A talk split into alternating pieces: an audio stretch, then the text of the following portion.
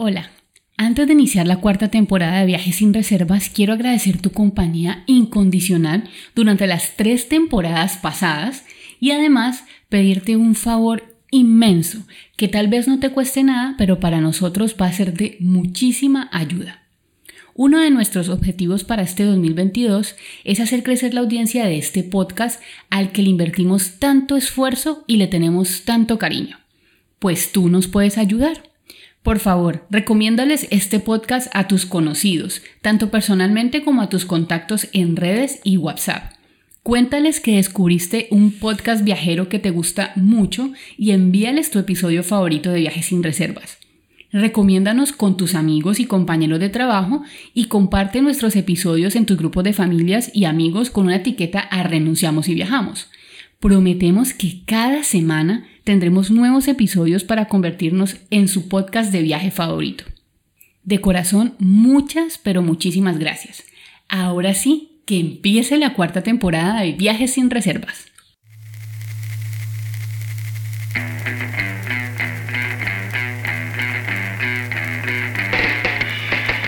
Bienvenidos a Viajes sin Reservas, el podcast de Renunciamos y Viajamos el podcast de Renunciamos y Viajamos. Yo soy Nina. Yo soy Andrés. Y en este nuevo episodio, el primero de la cuarta temporada de Viajes sin Reservas, te vamos a llevar a visitar algunas salas de emergencias médicas del mundo mientras te contamos esas historias de cuando nuestra salud estuvo comprometida en medio de los viajes. Bienvenidos.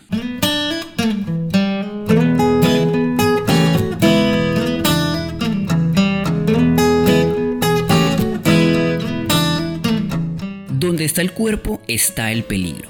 Ya sea en casa, camino al trabajo o recorriendo callejones mugrientos en Asia, siempre somos susceptibles a ser la próxima víctima del momento menos pensado. Ese preciso segundo en la historia en que algo pasa para cambiarnos la vida, o por lo menos para desajustarla por un tiempo. Sin duda alguna, estar lejos de casa nos hace más vulnerables, no solo por el hecho de vivir en constante movimiento, sino porque cualquier dolor es más doloroso sin familia ni amigos cerca, sin hablar el idioma del país donde estamos y sin tener el mismo acceso a la salud que tienen los locales. Y si no me creen, pues pregúntenle a Lina. Pues sí, señoras y señores. Aquí donde me escuchan, me acabo de parar de la cama luego de un accidente en moto que me costó muchísimas lágrimas y una incapacidad de casi tres semanas en cama. Y aprovecho para ofrecerles excusas a los fieles oyentes de Viajes sin Reservas, ustedes que cada semana están esperando un nuevo episodio de este podcast Viajeros, porque nuestro receso entre temporadas se tardó mucho más de lo que teníamos planeado a causa de este accidente del que les estoy hablando y que nos sirvió como excusa para hacer una recopilación de varios momentos dolorosos en los que por una u otra razón tuvimos que acudir al médico en diferentes partes del mundo. Así que no te despegues de este viaje sin reservas porque este va a ser un episodio interesantísimo en el que además hablaremos sobre los seguros internacionales de viajes. ¿Es bueno comprarlos? ¿Son necesarios? ¿Cómo saber cuál es el mejor? Pues a lo largo de este programa vamos a ir mezclando la historia de mi accidente que está fresquita, otras historias médicas que han marcado nuestros viajes y consejos útiles que estamos seguros te van a servir muchísimo.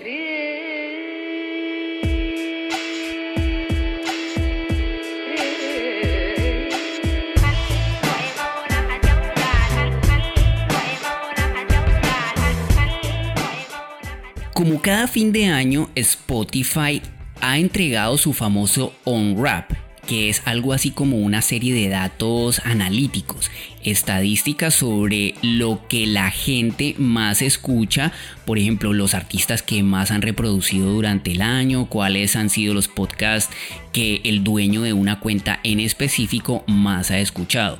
Pues resulta que a los artistas también les entregan cifras sobre cuánta gente ha escuchado sus discos, cuántas horas pasaron los oyentes dándole play a sus canciones y desde qué países, por ejemplo.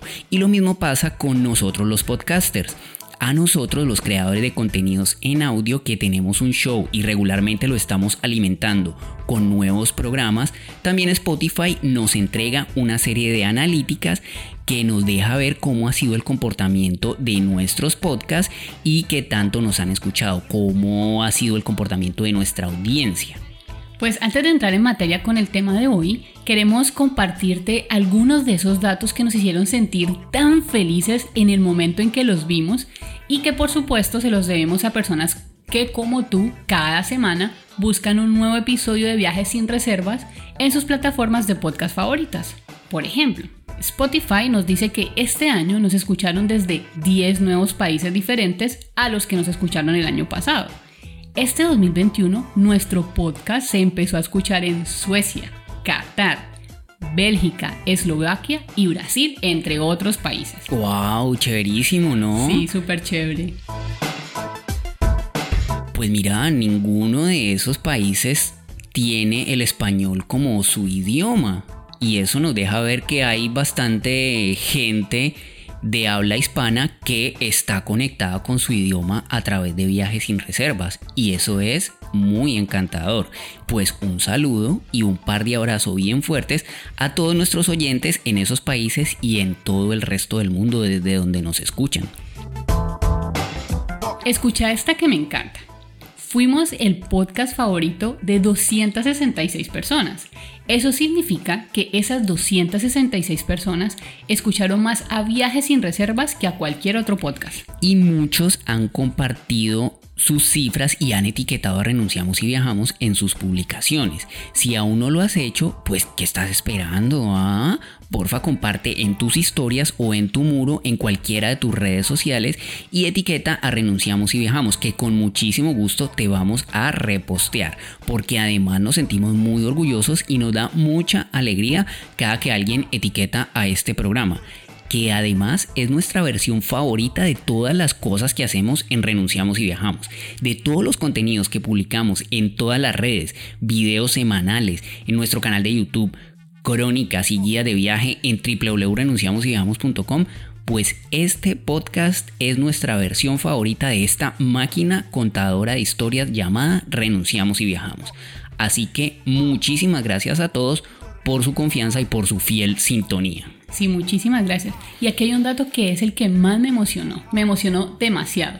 16 personas pasaron el día de su cumpleaños escuchando viajes sin reservas. Pues a todos ellos esperamos haber sido un motivo de felicidad en sus cumpleaños y ojalá que de regalo se hayan llevado una buena dosis de inspiración viajera porque es justamente para eso que trabajamos con tanta pasión en lo que hacemos, en este podcast y en todo lo que hacemos en Renunciamos. Y entre otras cifras, pues Spotify nos dice que nos escucharon en 44 países y eso definitivamente nos hace volar demasiado la imaginación. Pues sí, mira, yo por ejemplo me imagino a nuestros oyentes que no se pierden ni un episodio mientras están lavando los platos, digamos, o haciendo algo de comer, concentrados con los audífonos para que nadie los moleste. Así es que me gusta a mí escuchar podcast, por ejemplo, o en el transporte público haciéndole el quite al reggaetón o a la bulla de los carros. Yo me imagino nuestros oyentes en diferentes zonas climáticas. Unos súper abrigados por el invierno caminando bajo la nieve y otros corriendo por la playa, por ejemplo. Mientras nos escuchan esta cantidad de historias que les estamos contando, ¿no? De cualquier forma y sin importar desde dónde nos escuchen ni cuál sea su momento favorito para hacerlo, pues que sea este un momento para agradecerles a todos por su amable audiencia. Cada vez que nos escriben, nos comentan o nos etiquetan, para nosotros es un gusto increíble. Todas sus manifestaciones de cariño son un pago muy generoso para este par de viajeros soñadores.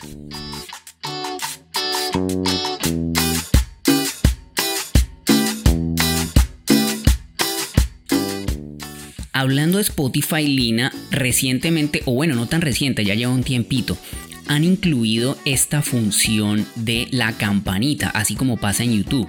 Entonces la gente que nos sigue le puede dar clic a la campanita y Spotify les está avisando cada que nosotros, su podcast favorito de viajes, Viajes sin reservas, publica un nuevo episodio. Así que a darle clic a esa campanita para que no te pierdas ningún nuevo episodio de Viajes sin Reservas. También Spotify tiene una función, un botoncito que es como un signo más y eso significa como mis episodios.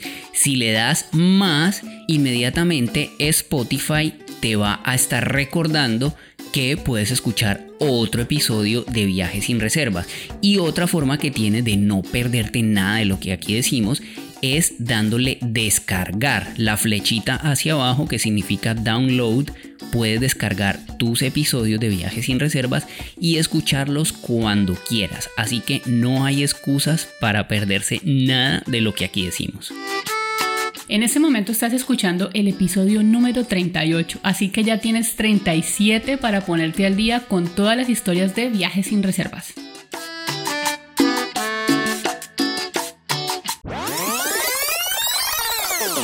Pasado que como una hora? ¿Una hora? ¿Conta? Iba a ir por agua, iba a ir por otras cosas que necesitamos aquí en la casa y en una curva perdí el control de la moto, no sé por qué, me caí. Entonces, mucha gente me ayudó, de eso sí me acuerdo, me auxiliaron varias personas, como unas tres personas, y me preguntaban que si estaba bien, que si estaba bien. Además, porque había mucha sangre. Había sangre en el piso, había sangre en el piso, y yo decía, no, yo estoy bien, yo necesito irme para mi casa. Don't worry, don't worry, I'm okay, I'm okay. Entonces, lo que hice fue agarré la moto como estaba y me para acá. Y ya cuando vi a Andrés, ya me puse a llorar. ya me sentí como en una... Le dije, Andrés, Andrés, me caí, me caí. Lo que acabas de escuchar fue mi reacción del primer momento, del primer día del accidente en moto aquí en Asia. Todavía amayugada, todavía vendada. Adoloridísima porque me dolió demasiado. La verdad me dolió demasiado. Y pues y también me sorprendió muchísimo mi primera reacción. Uy, sí, contanos un poquito cómo fue el suceso, cómo ocurrieron las cosas para que pongamos esto en contexto. A ver, ¿qué andabas haciendo sola en moto?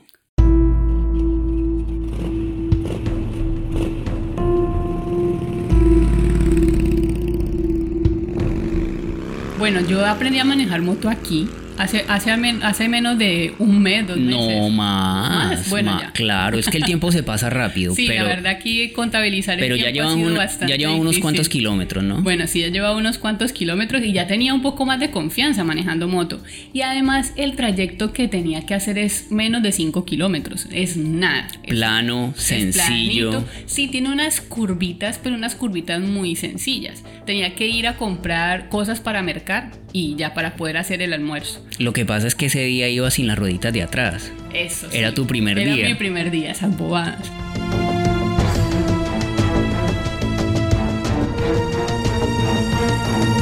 Yo todavía ando con casco, así me mueva una sola cuadra. Eso es una, es una ley, mejor dicho, que tengo que, que voy a, a llevar siempre que vaya a manejar una moto porque definitivamente eso me salvó la cara. Porque si no mi cara hubiera quedado en nada. Yo no entiendo realmente qué fue lo que pasó, pero en una curva yo creo que pues había mucha arena, ¿no? Había mucha arena y yo creo que lo que pasé, pasó fue que frené con los frenos de adelante en vez de los de atrás, que es una de las cosas que hay que hacer. Y la moto pues se resbaló, yo me resbalé y quedé en la tierra tirada.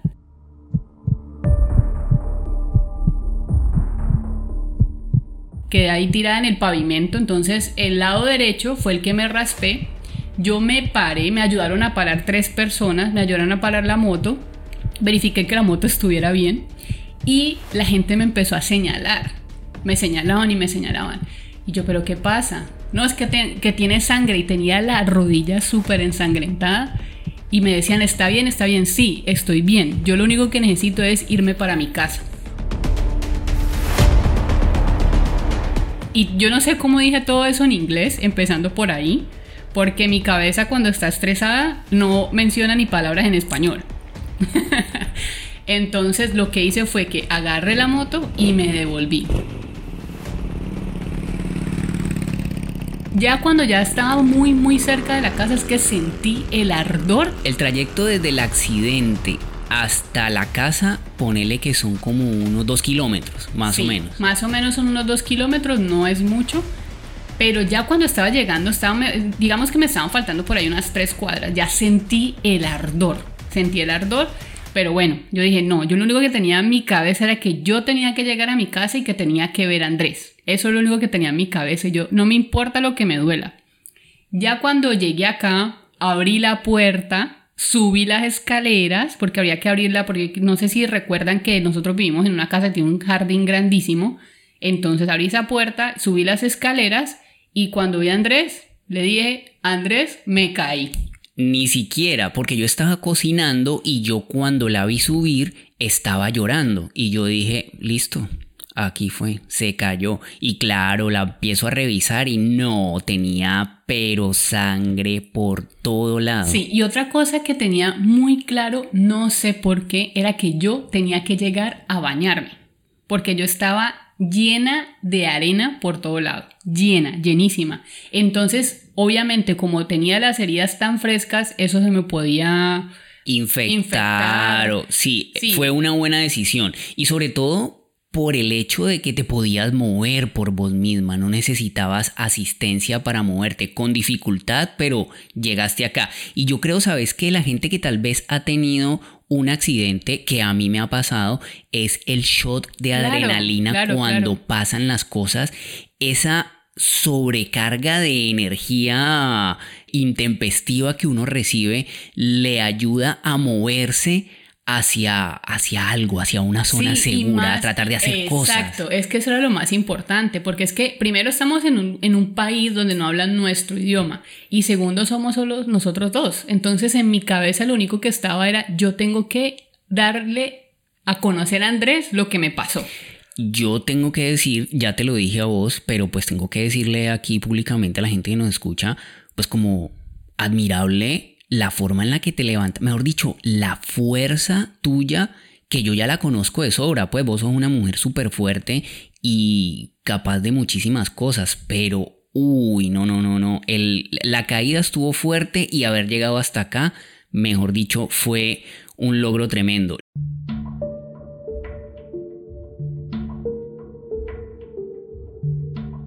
La quitada de la ropa dificilísima, meterse, meterse al baño a echarse agua en esas heridas abiertas profundas, profundas. la, la, rodilla, eso era como que tuviera, madre, chorro de sangre. Era, era una cosa tremenda, tremenda.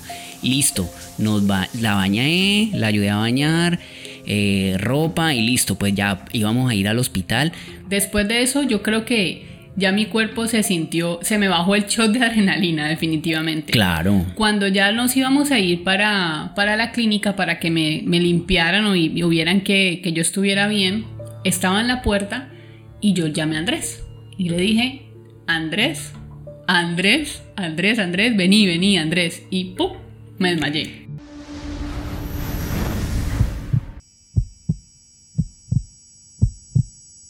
Lina, los que la conocen o la han visto por ahí en videos, es una mujer grande, digamos, una mujer alta y grande. Podríamos decir que más alta que yo, por un par de centímetros, y se desmayó. Entonces yo, Lina, Lina, Lina, Lina, Lina, Lina, y a tratar de levantarla, obviamente la levanté, pero súper difícil. Entonces la puse en una silla y empezar a dar Lina, Lina, Lina, Lina. No, no, no, una cosa tremenda. Y después cuando ya se estaba como tratando de despertar, hubo un momento como el que torció los ojos para atrás, torció los ojos para atrás y, perdió el conocimiento. Ya después de lo que decís, bajó la adrenalina y uy, y ahí yo dije, no, ¿esto qué fue? ¿Será que se golpeó la cabeza? O que, mejor dicho, fue un momento muy, muy difícil. Nuestros vecinos, un italiano y una tailandesa, pues son como los únicos amigos que tenemos por aquí en el vecindario. Fui y les avisé, les dije, Lina se cayó, por favor ayúdenme, necesito que ustedes me ayuden. Ellos trajeron la camioneta de ellos y nos llevaron hasta la clínica que es, podríamos decir, como un centro de salud, ¿no? Aquí como en nuestra villa. Nosotros vivimos en una isla que está dividida por varias, varias, varios pequeños poblados. El nuestro se llama Song y fuimos al centro de salud de allá. Claro, primero para chequear que todo estuviera bien y no tuviera que ir hasta el hospital para que me revisaran más a ver si había una fractura o algo así. Yo algo que me acuerdo cuando me desmayé es que yo estaba soñando. Yo estaba soñando, no sé exactamente qué era que estaba soñando, pero ya... Pero no con motos. No con motos, obviamente. No recuerdo qué era lo que estaba soñando, pero ya cuando volví en mí, como decir, como ya volví, fue por tu voz, obviamente, que te escuché, Lina, Lina, Lina, y cuando me dijiste, Lina, te desmayaste, y yo, ¿qué, qué? ¿Cómo así? no sabía, la verdad. No, como que yo no me acuerdo y fue que. Yo, me, yo no me acuerdo y fue que te pegué una cachetada, te sacudí, obviamente te eché agua en la cara, pero uff, ahí fue que volviste de una. Pero la llegada hasta el centro de salud también fue complicada. No me sentía totalmente bien y sentía que se me iba la onda, ¿no? Que se me iba y se me iba la onda. Y ahí empezó el calvario. Y ahí empezó el calvario. Claro, porque, hombre, las curaciones, oh, eso es una de las cosas más dolorosas que he tenido yo. La verdad que sí lloré muchísimo. Cada curación para mí fue una tortura, pero sabía que era algo necesario. La arrancada de las vendas, todo, la señora inicialmente, obviamente para que no queden rastros de algo que te pueda infectar, pues eso lo limpian bastante con profundidad. Están lavando el piso con uno prácticamente, o sea, te agarran con una gasa y te restriegan hasta que te morís, más o menos. Así me pasó. Una cosa bastante tenaz. Y bueno, así todos los días, todos los días irla a llevar, todos los días eh, curaciones, medicinas, estar en cama. Estuviste en cama muchísimo tiempo, ¿no? No te podían ni siquiera poner los calzones, podríamos decir. No, ni me podía bañar. Andrés le tocó bañarme más de una semana. Ayudarte a ir al baño, ayudarte a peinarte, agarrar el pelo. Mejor dicho, podríamos decir como que, a ver, nosotros somos Lina, ya estamos graduados de encontrarle el lado bueno a cualquier situación. Y obviamente no tiene nada de bueno uno pegarse una trilla de esas y, quedar eh, básicamente imposibilitado durante tanto tiempo. Mm. Pero a ver, no nos caímos los dos. Claro, porque no estás sola, no estaba sola. ¿Te imaginas a la gente que le pasa esto en sus viajes estando solos? Al otro lado del mundo, una cosa bastante tenaz. Que hubiéramos quedado los dos imposibilitados. Ay, ay, ay. Entonces, pues sí, y además que pues para eso es que estamos, ¿no? Para eso es que estamos compartiendo la vida, para eso es que somos compañeros de viaje, de vida misma. Entonces pues sí, me tocó a mí echarme todo al hombro, desde la bañada de Lina hasta todo lo que hay que hacer aquí en la casa, en el voluntariado, en el trabajo con la página, mejor dicho, todo me tocó a mí. Pero han pasado ya tres semanas y media desde el accidente hasta el momento en que estamos grabando este podcast y cuando pensábamos que ya habíamos dado vuelta a eso, pues resulta que no. Ayer tuvimos que volver al médico por un dolor bastante fuerte en la rodilla. Sí, sí, la rodilla no está totalmente recuperada, pero pues afortunadamente lo que dijo el médico, o la médica en este caso, es que el problema es muscular. No hay ninguna fractura ni nada por el estilo, ni con tendones, supuestamente. Solamente es muscular, entonces tengo que hacer terapia, que arranco la próxima semana a hacer terapia. Porque la verdad es muy doloroso y me tira la cama el dolor y me hace llorar.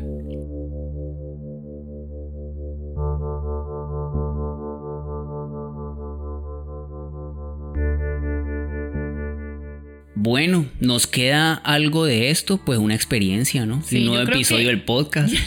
yo creo que ya casito, ya casito prueba superada. Lo único es que, bueno, me voy a quedar marcada de por vida por Cochán. Eso sí, ya definitivamente. Aquí, incluso aquí en la isla, es muy común que, que los extranjeros se caigan aquí porque es que es una zona muy montañosa.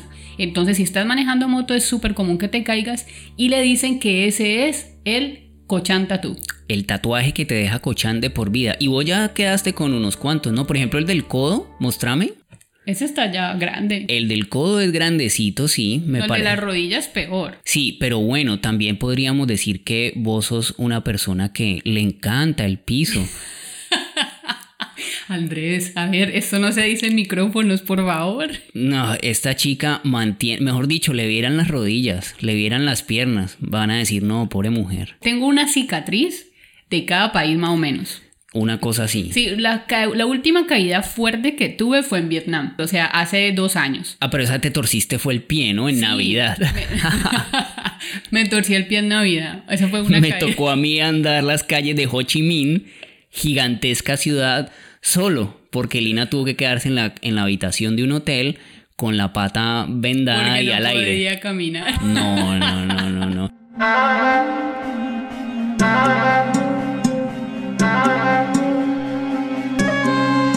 Bueno, esto nos ha servido de pretexto para recordar historias de las veces que los dolores, los accidentes o situaciones que tienen que ver con nuestra salud nos han puesto en jaque y además nos ha tocado visitar las emergencias médicas o el médico de alguna manera. Pero pues de adelanto, lo más crítico, lo más difícil que hemos atravesado ha sido este accidente de moto aquí en Tailandia. Claro, las situaciones han sido, digamos, aunque alguna que otra ha sido dolorosa, superable fácilmente, ¿no? Como la historia que sigue a continuación.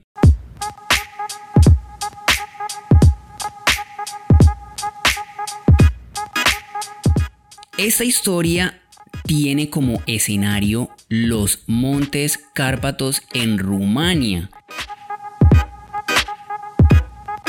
Estábamos en un lugar llamado Campulung Moldovenés, bastante rural, ¿no, Lina? Bastante, pero era un lugar muy hermoso. Un pueblito alejado de, podríamos decir, de los grandes cascos urbanos del país, pero bastante, bastante precioso y con muchísimas tradiciones. Y súper inolvidable porque ahí fue que vimos nuestra primera nevada en toda nuestra vida.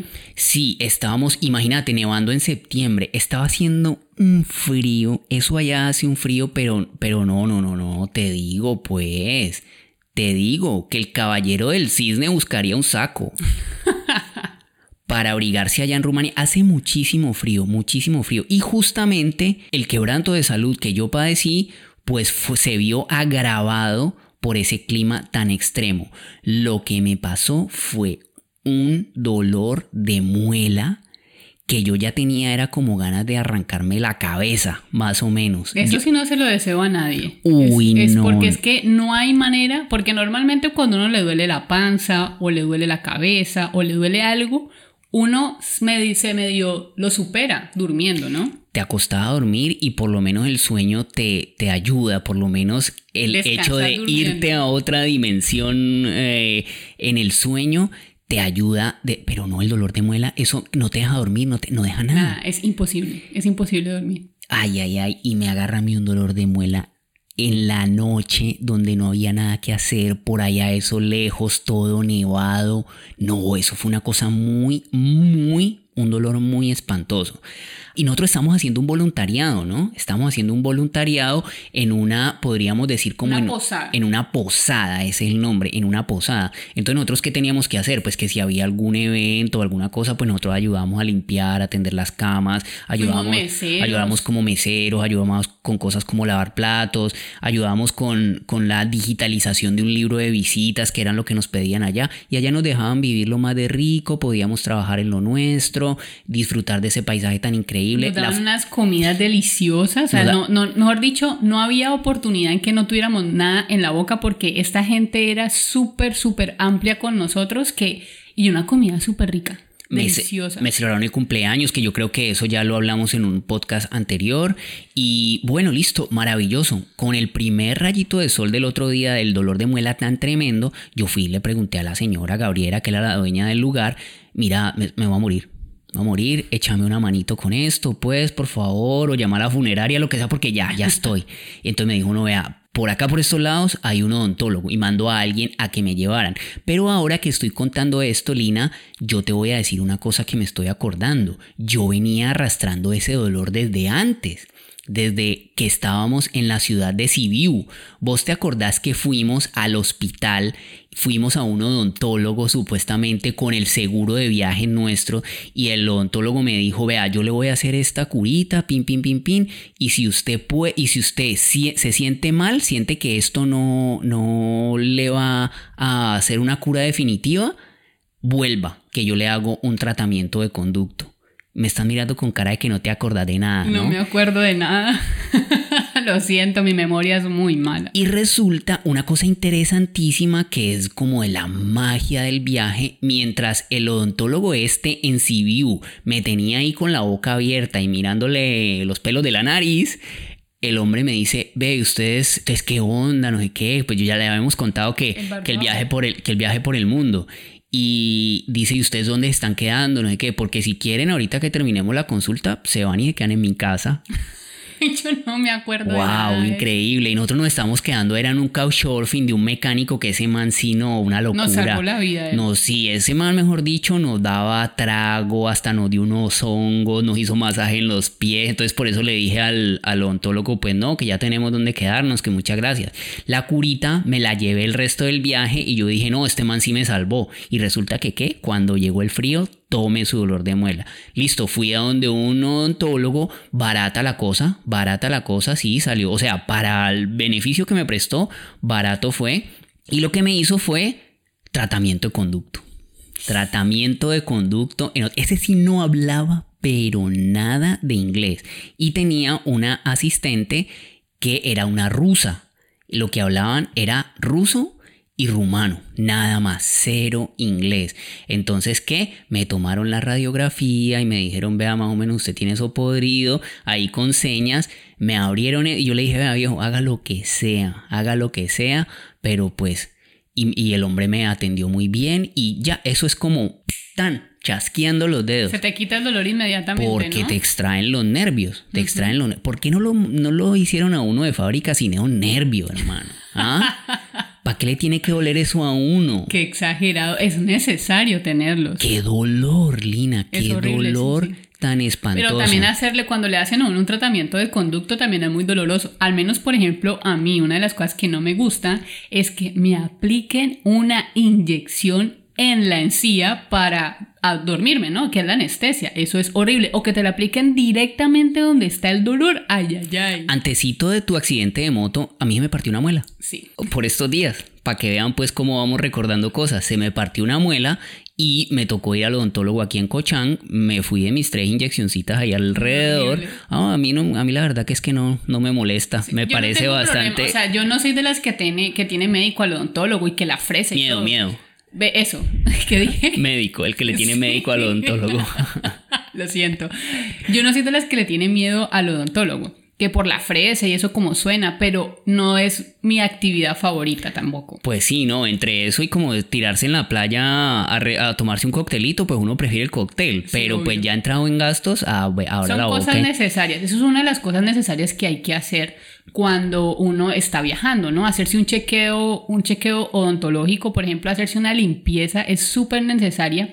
Porque cuando te duele una muela, eso sí te paraliza completamente. Uy, sí. Bueno, ahí yo tengo mi historia. Ahí va mi historia dolorosa que no se la deseo a nadie realmente porque eso sí fue muy tremendo. El hecho de que ese frío tan espantoso me afectara la existencia y que mejor... No, no, no, no, no, no, no, no, es que, es que no me pone a acordar Sí, y del dolor tan extremo. eso es una de las cosas que cubre emergencias odontológicas, es una de las cosas que cubre un seguro médico internacional. que de eso ya estaremos hablando en un momento, porque es que recibimos muchísimas consultas constantemente de gente que nos dice, vení, ¿será que lo compro? ¿Será que que no? ¿Será que es que a mí nunca me ha pasado nada? Entonces, pues, ah, como que mejor no lo compro.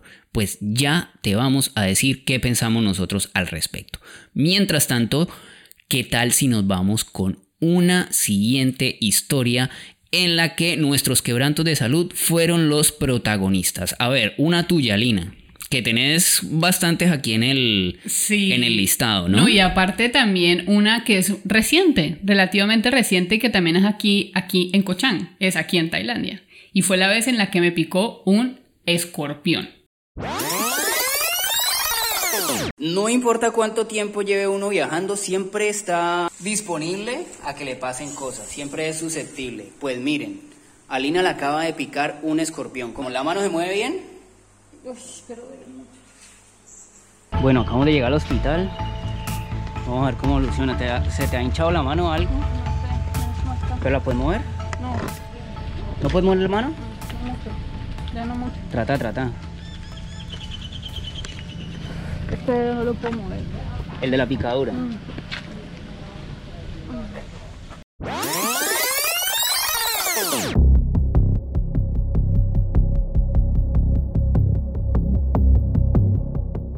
Me picó en la mano. O sea, eso, es uno de los dolores más horribles, espantosos que también he sentido. O sea, es una cosa y aparte de eso que te llega de un momento a otro, ¿no? Estás agarrando una tabla y chin, te pica ese animal.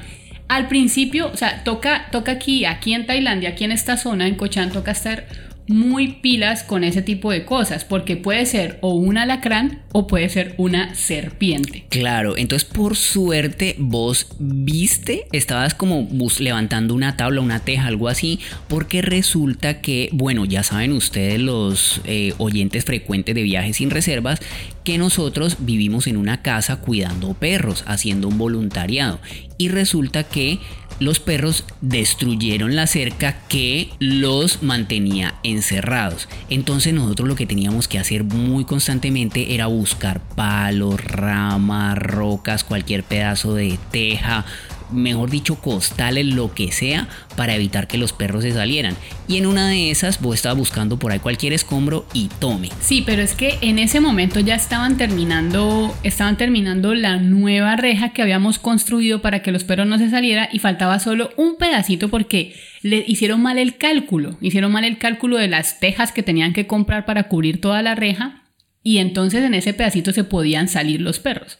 Yo agarrando una tabla fue que me picó el escorpión. Pero lo viste. Claro, yo lo vi. Era un chiquitico, como monito, bueno, rubiosito, no sé cómo decirle de qué color era. Amarillito. Amarillito, pongámosle amarillito, pero qué cosa para oler. Bueno, tenemos que decir que con los escorpiones también hay una situación aquí en Tailandia, porque yo fui víctima de una picadura de escorpión en Chiang Mai, al norte del país.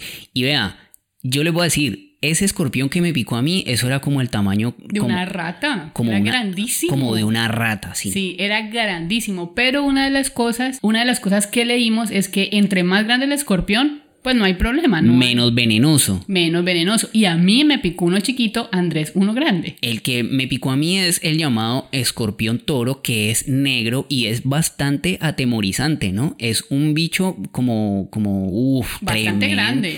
Tremendo. Y yo iba descalzo o con una chancla, yo qué vas a ver, estaba en la cocina, estaba cocinando cuando sentí fue un corrientazo tremendo en el pie y que me picó en el dedo gordo del pie.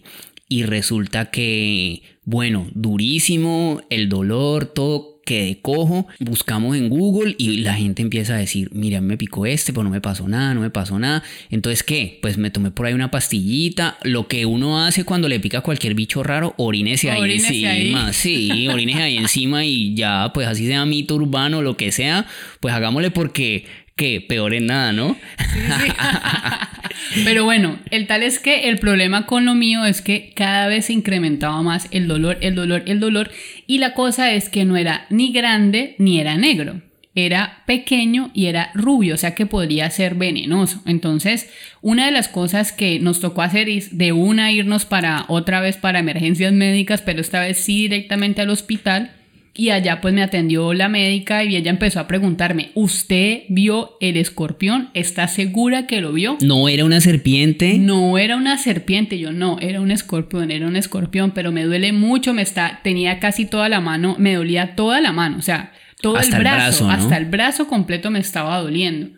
Entonces lo que hicieron fue que me aplicaron morfina directamente en la palma, porque ahí fue donde me picó el escorpión, y ahí sí. Con agujita, ¿no? Con pues agujita. Digamos, inyección, inyección. Sí, o sea, encima del chuzón del escorpión toma el chuzón de la, de la jeringa. Exactamente, pero pues eso lo que hizo fue primero hincharme la mano y segundo me la adormeció completamente, o sea que se me quitó el dolor y ahí me pincharon varias veces, porque no fue una sola vez, sino varias veces Tal vez, no sé si para extraer el veneno o algo así, pero lo que sí dijeron es que no era nada tan grave. O sea, no era nada tan grave, pero pues era mejor prevenir que, que lamentar.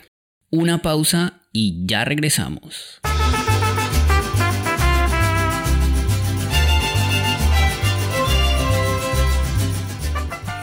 ¿Te gustaría vivir la aventura de tu vida junto a Renunciamos y Viajamos?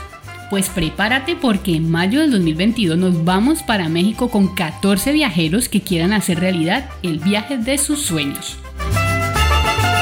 Recorreremos ciudades, pueblos mágicos, bellezas naturales y nos adentraremos en una de las culturas más pintorescas y amables de toda América Latina, sin las ataduras de tiempo e itinerarios de una agencia de viajes. En este viaje tú y tus compañeros serán los protagonistas. Entre todos tomaremos decisiones, elegiremos los destinos y tú serás encargado y encargada de gestionar tu propio presupuesto. Nosotros seremos un par de amigos que vamos a ayudar a gestionar el viaje y te vamos a compartir toda nuestra experiencia recorriendo el mundo.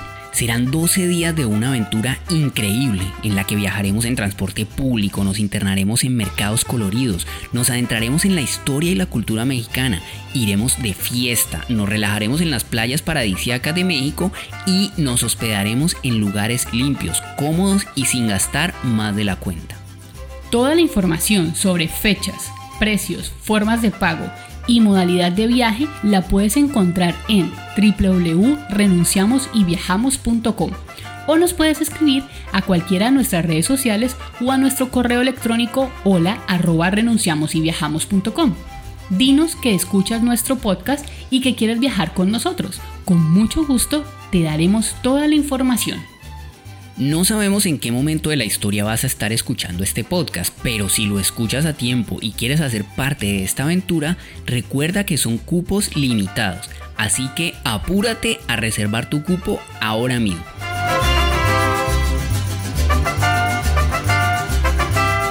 Ahora sí, volvamos con el episodio. Lanzamos la expectativa de nuestro viaje a México en redes sociales, en stories. Le entregamos a la gente un formulario para que dijera qué le gustaría, qué no, eh, si están interesados en el viaje. Y de un día para otro van más de 100 inscritos para este viaje. Y la verdad es que no lo podemos creer. No lo podemos creer, una acogida sorprendente y además también leer las respuestas de las personas ha sido bastante emocionante. Unos dicen que les encantaría ir a México con Renunciamos y Viajamos por el simple hecho de ser con Renunciamos y Viajamos. Otros dicen que quieren explorar la cultura, la gastronomía, que quieren adentrarse en la cultura mexicana, que quieren conocer México porque ese ha sido su sueño. ¿Y sabes cuál es el común denominador más frecuente entre todas las respuestas es que quieren hacer viajes diferentes a los que ofrece una agencia de viajes, que no quieren más seguir la banderita del guía turístico, que no quieren más gente que les esté tocando la puerta hey, ya nos tenemos que ir, vaya, tómese una foto, vaya en cinco minutos y vuelva porque ya el bus lo está esperando.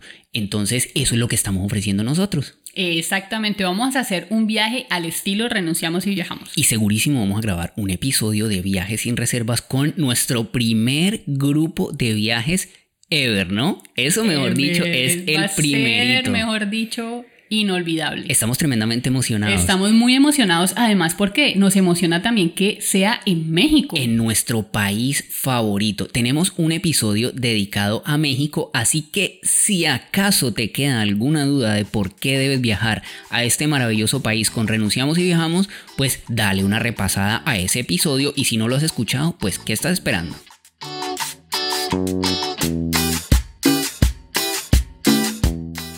Bueno, Lina, ahora sí, seguro médico de viajes. ¿Vos qué decís? ¿Uno lo debe tener como para cumplir un requisito? ¿Como para... eso es un gasto innecesario? ¿O vos cómo lo ves en tu experiencia como viajera que ha recorrido bastante?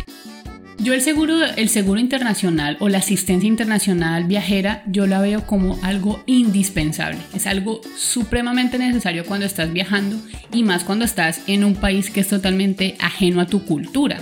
¿Por qué? Porque eso te cubre si tienes algún tipo de accidente, porque es que no sabes. Cuando uno está por fuera de su casa es donde está más vulnerable, siempre está más vulnerable y nunca estás exento de que te pase algo. Ya lo decíamos al principio de este episodio. Bueno, pero aquí hay una cosa que tenemos que confesar. Justo, justo en el momento en el que te accidentaste hace tres semanas, no teníamos seguro. Se nos había vencido. Se nos había vencido y llevábamos como un par de semanas esperando la respuesta de la gente, de nuestros jefes, podríamos decir en, aquí en el voluntariado porque ellos se ofrecieron a comprar nuestro seguro, a pagar nuestro seguro, como que bueno, ustedes están trabajando allá, estamos expuestos a diferentes tipos de cosas, como por ejemplo los accidentes en la moto, como que hay muchas serpientes por aquí, uno no sabe el día en que una de que, un bicho de esos le, le pique a uno, ya viste lo del escorpión, estamos trabajando con perros, no sabemos cuándo nos va a morder un perro, entre otras cosas que pueden pasar.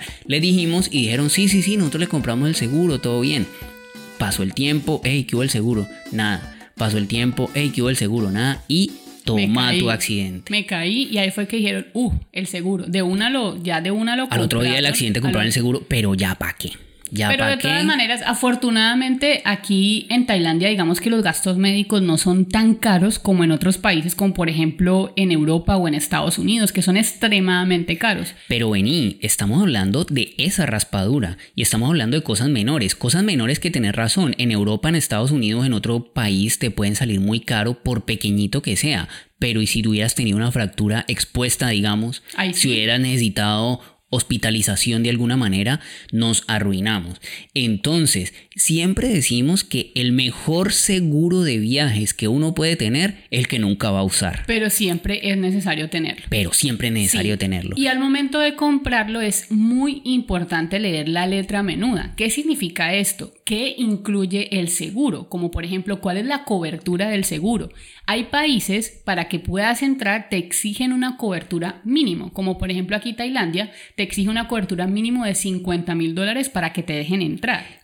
En este momento del COVID, ¿no? No sabemos antes, pero sí en la legislación migratoria de muchos países, incluyendo los países de la Unión Europea, Estados Unidos, una cantidad de territorios autónomos, pues te exigen a la entrada del país tener un seguro. A nosotros, en realidad, que es que yo no me acuerdo que nos lo hayan pedido nunca, ¿no? Pero siempre lo hemos tenido. Pero siempre lo, llevamos. Entonces, en el momento en que digan, bueno, ¿y usted qué? Tome aquí su seguro, esto es lo que estamos asegurados.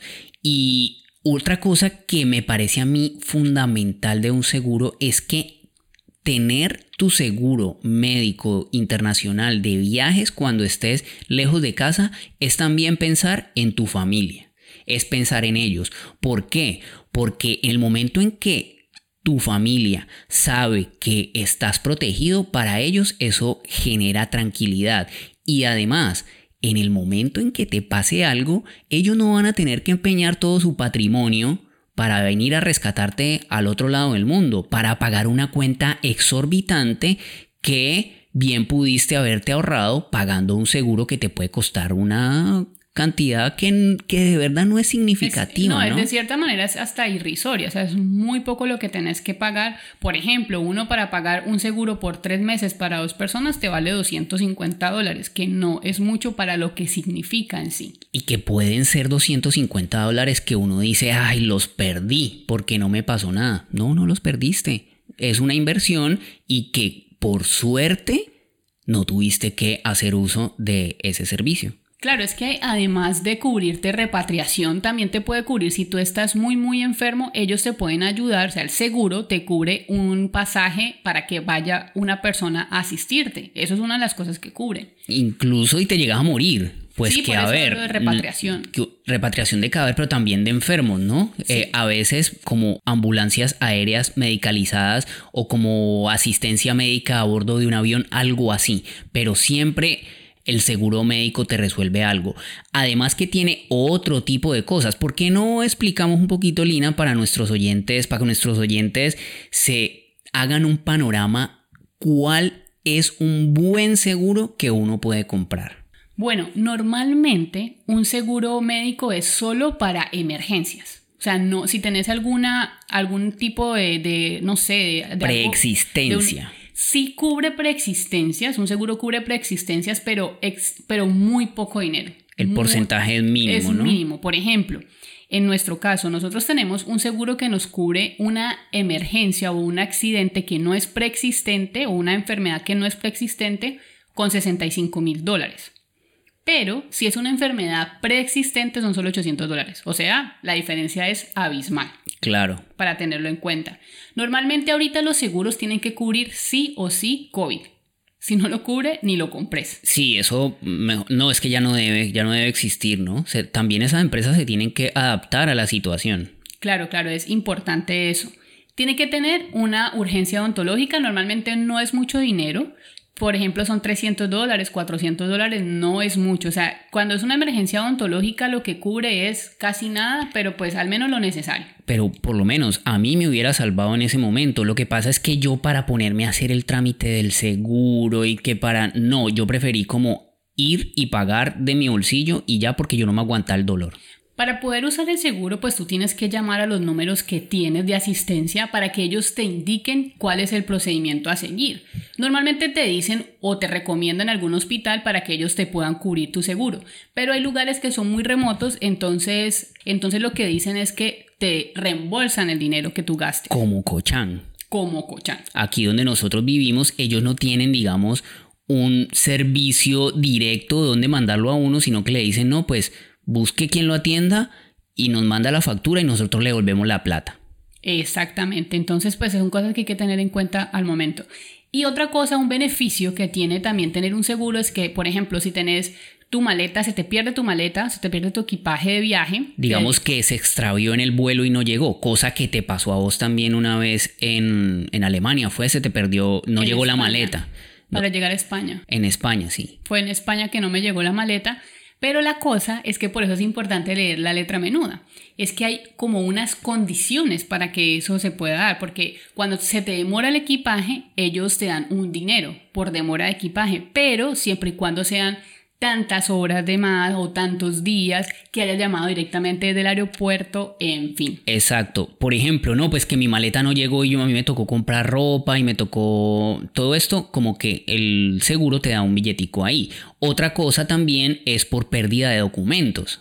Sí, también ellos te ayudan con pérdida de documentos. También, por ejemplo, si tenés que regresar por el fallecimiento de un familiar, te dan un tiquete de clase económica eso, eso, mejor dicho, depende directamente de qué seguro compres. Claro, por eso es que lo que vos decías, leer la letra menuda de qué es lo que uno quiere que le incluyan o que no. Por ejemplo, hay seguros que uno puede meter sus equipos electrónicos. Entonces, nosotros que viajamos con cámaras, que viajamos con computador, uno dice, bueno, métamelo ahí, paga un poquito más y ya estás asegurado, ya estás más bien tranquilo. Una súper recomendación para que lo tengan, para que lo tengas en cuenta al momento de comprar un seguro. Ni se te ocurra comprar uno que tenga copago o un deducible o franquicia. No tiene ningún sentido. ¿Qué significa eso? Eso significa que tú tienes que pagar una cuota, algo así como funcionan los seguros de los carros, que tú tienes que pagar algo adicional para que ellos te cubran. Ah, claro. O sea que te atienden, pero te mandan una factura igual. Exactamente. ¿Y eso para qué? No, no, no. No tiene sentido. Bueno, el tal es que ante la pregunta ¿es bueno o no comprar un seguro? La respuesta definitiva, última palabra es sí. Siempre es bueno, siempre es necesario tener un seguro médico internacional.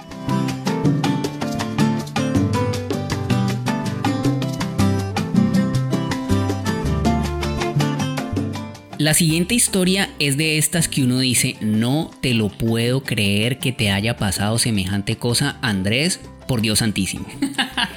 Fue bastante divertida de cierta manera. Fue muy divertida y está en un contexto, digamos, bastante macondiano, aunque pasó en Cuba.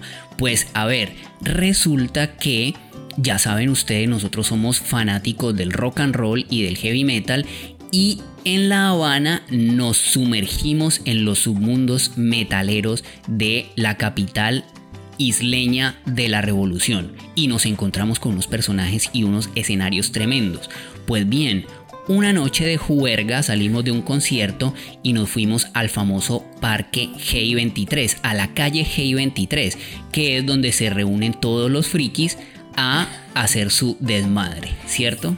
Frikis son esas personas que son diferentes a los demás, ¿no? Los rockers. Los rockers, ¿no? Porque también hay punqueros. Hay punqueros, hay metaleros, hay blaqueros. Mejor dicho, es un, es un gentío de gente diferente al común que no escucha salsa. Exactamente, ni reggaetón. Ni porque, reggaetón. Porque Cuba también está, digamos que, invadido, plagado de reggaetón.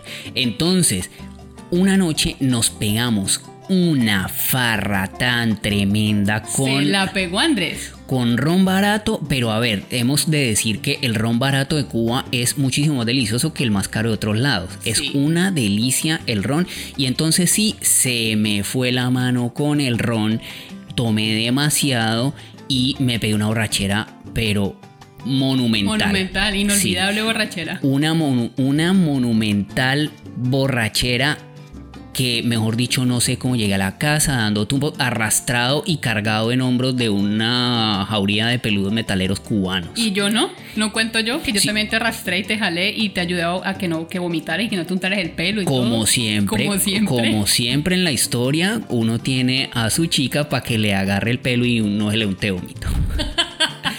Pues listo, al otro día, por supuesto, tenía un guayabo tremendo, la sopita de verduras reglamentaria para quitármelo, estaba yo en cama y me empezó un hipo, pero un hipo, qué cosa tan tremenda, ¿no? Esos hipos como de marrano.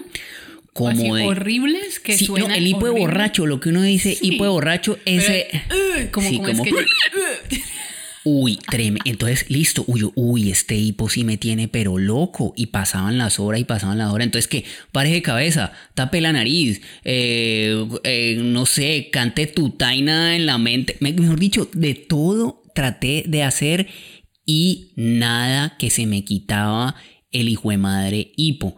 Y la cosa se puso muchísimo más grave porque el hipo no me dejaba tragar. El hipo no me dejaba comer era una, como unas convulsiones más bien, era una cosa muy, muy loca.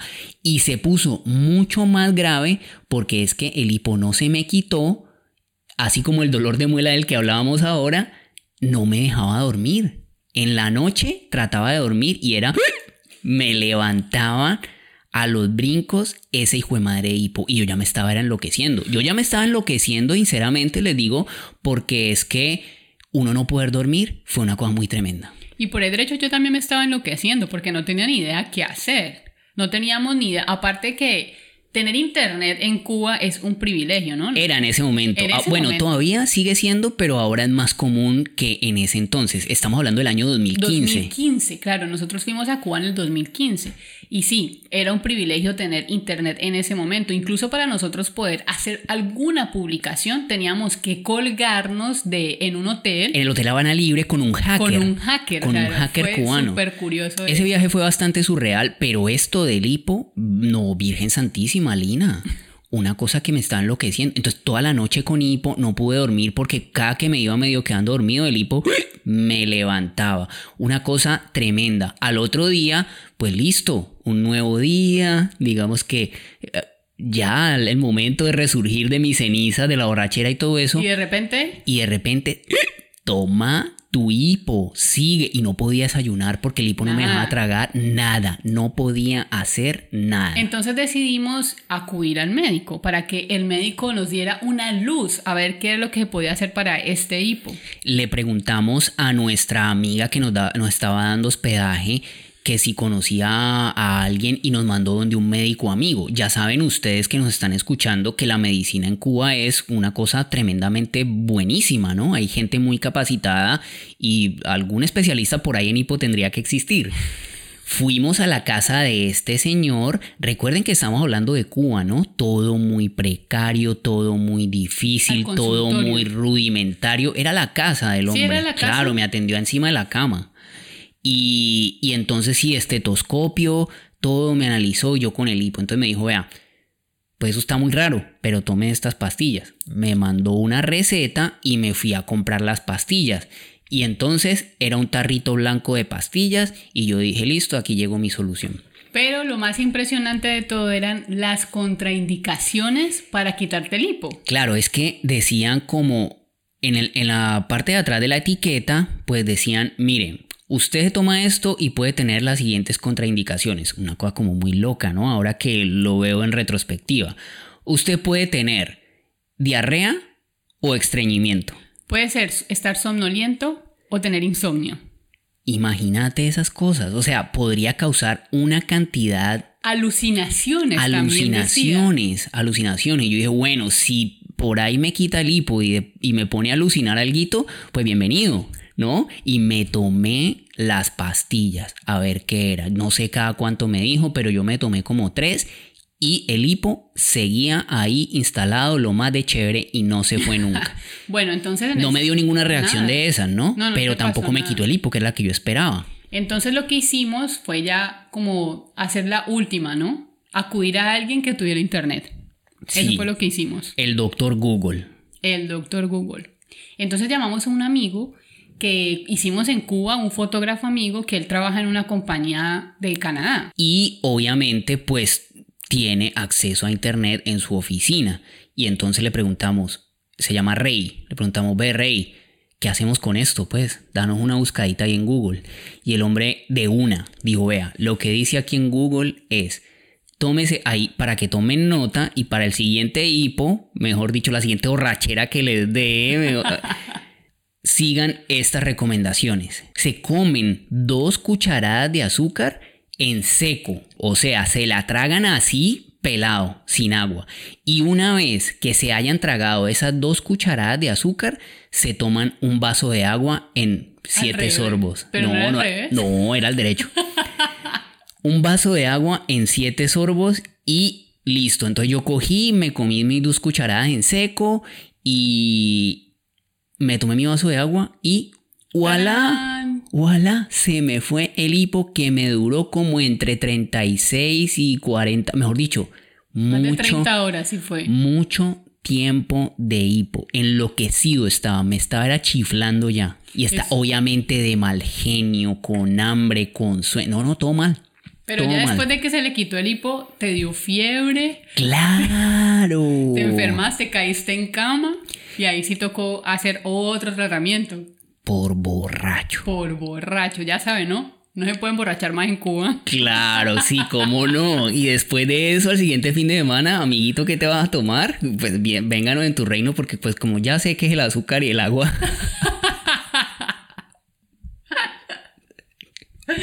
Andrés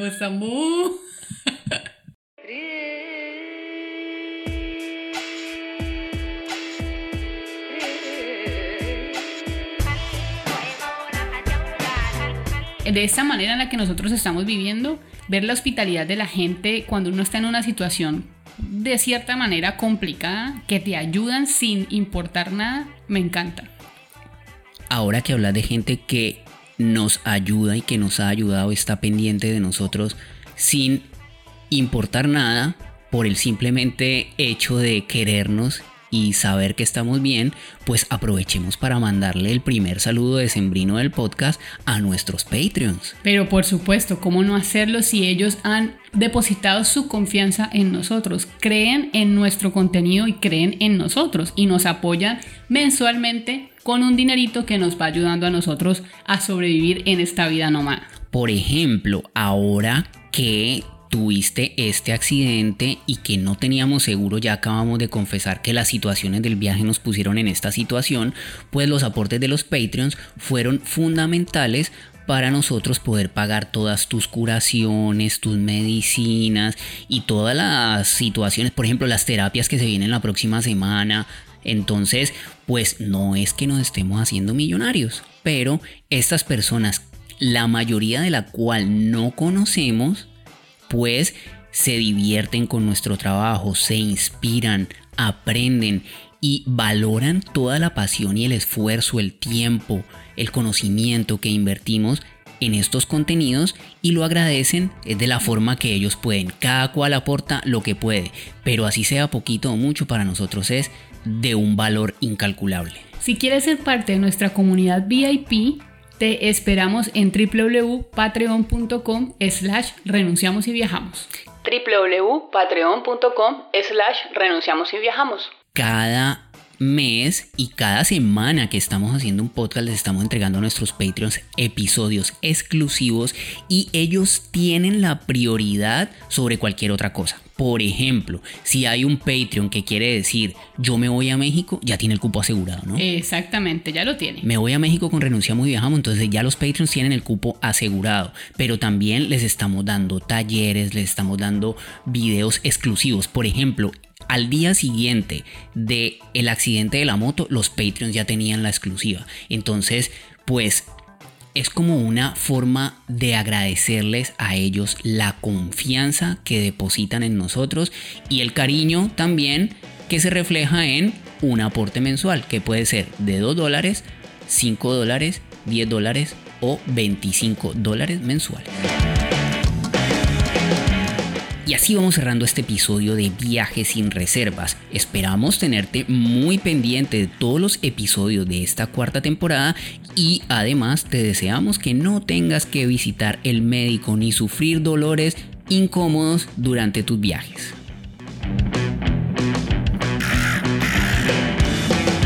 Recuerda que cada semana puedes encontrar un nuevo episodio de este viaje sin reservas en tu plataforma favorita. Estaremos en Spotify, Apple Podcast, Google Podcast, Evox o en cualquiera que sea tu proveedor de podcast. No olvides suscribirte para que te llegue una notificación cada que subamos un nuevo episodio. También puedes escuchar este y los demás episodios en www.renunciamosyviajamos.com y en nuestro canal de YouTube.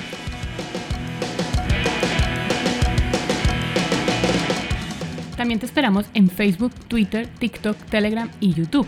Deja un comentario, cuéntanos un tema que quisieras escuchar en los siguientes programas o deja un mensaje que por allí siempre respondemos. Nos encuentras como Renunciamos y Viajamos en todas las redes sociales.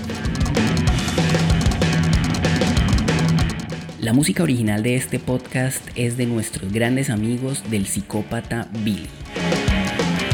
Muchas gracias por acompañarnos en este viaje sin reservas y recuerda, la vida es hoy mismo, así que... No dejes para mañana lo que puedes viajar hoy. Chao.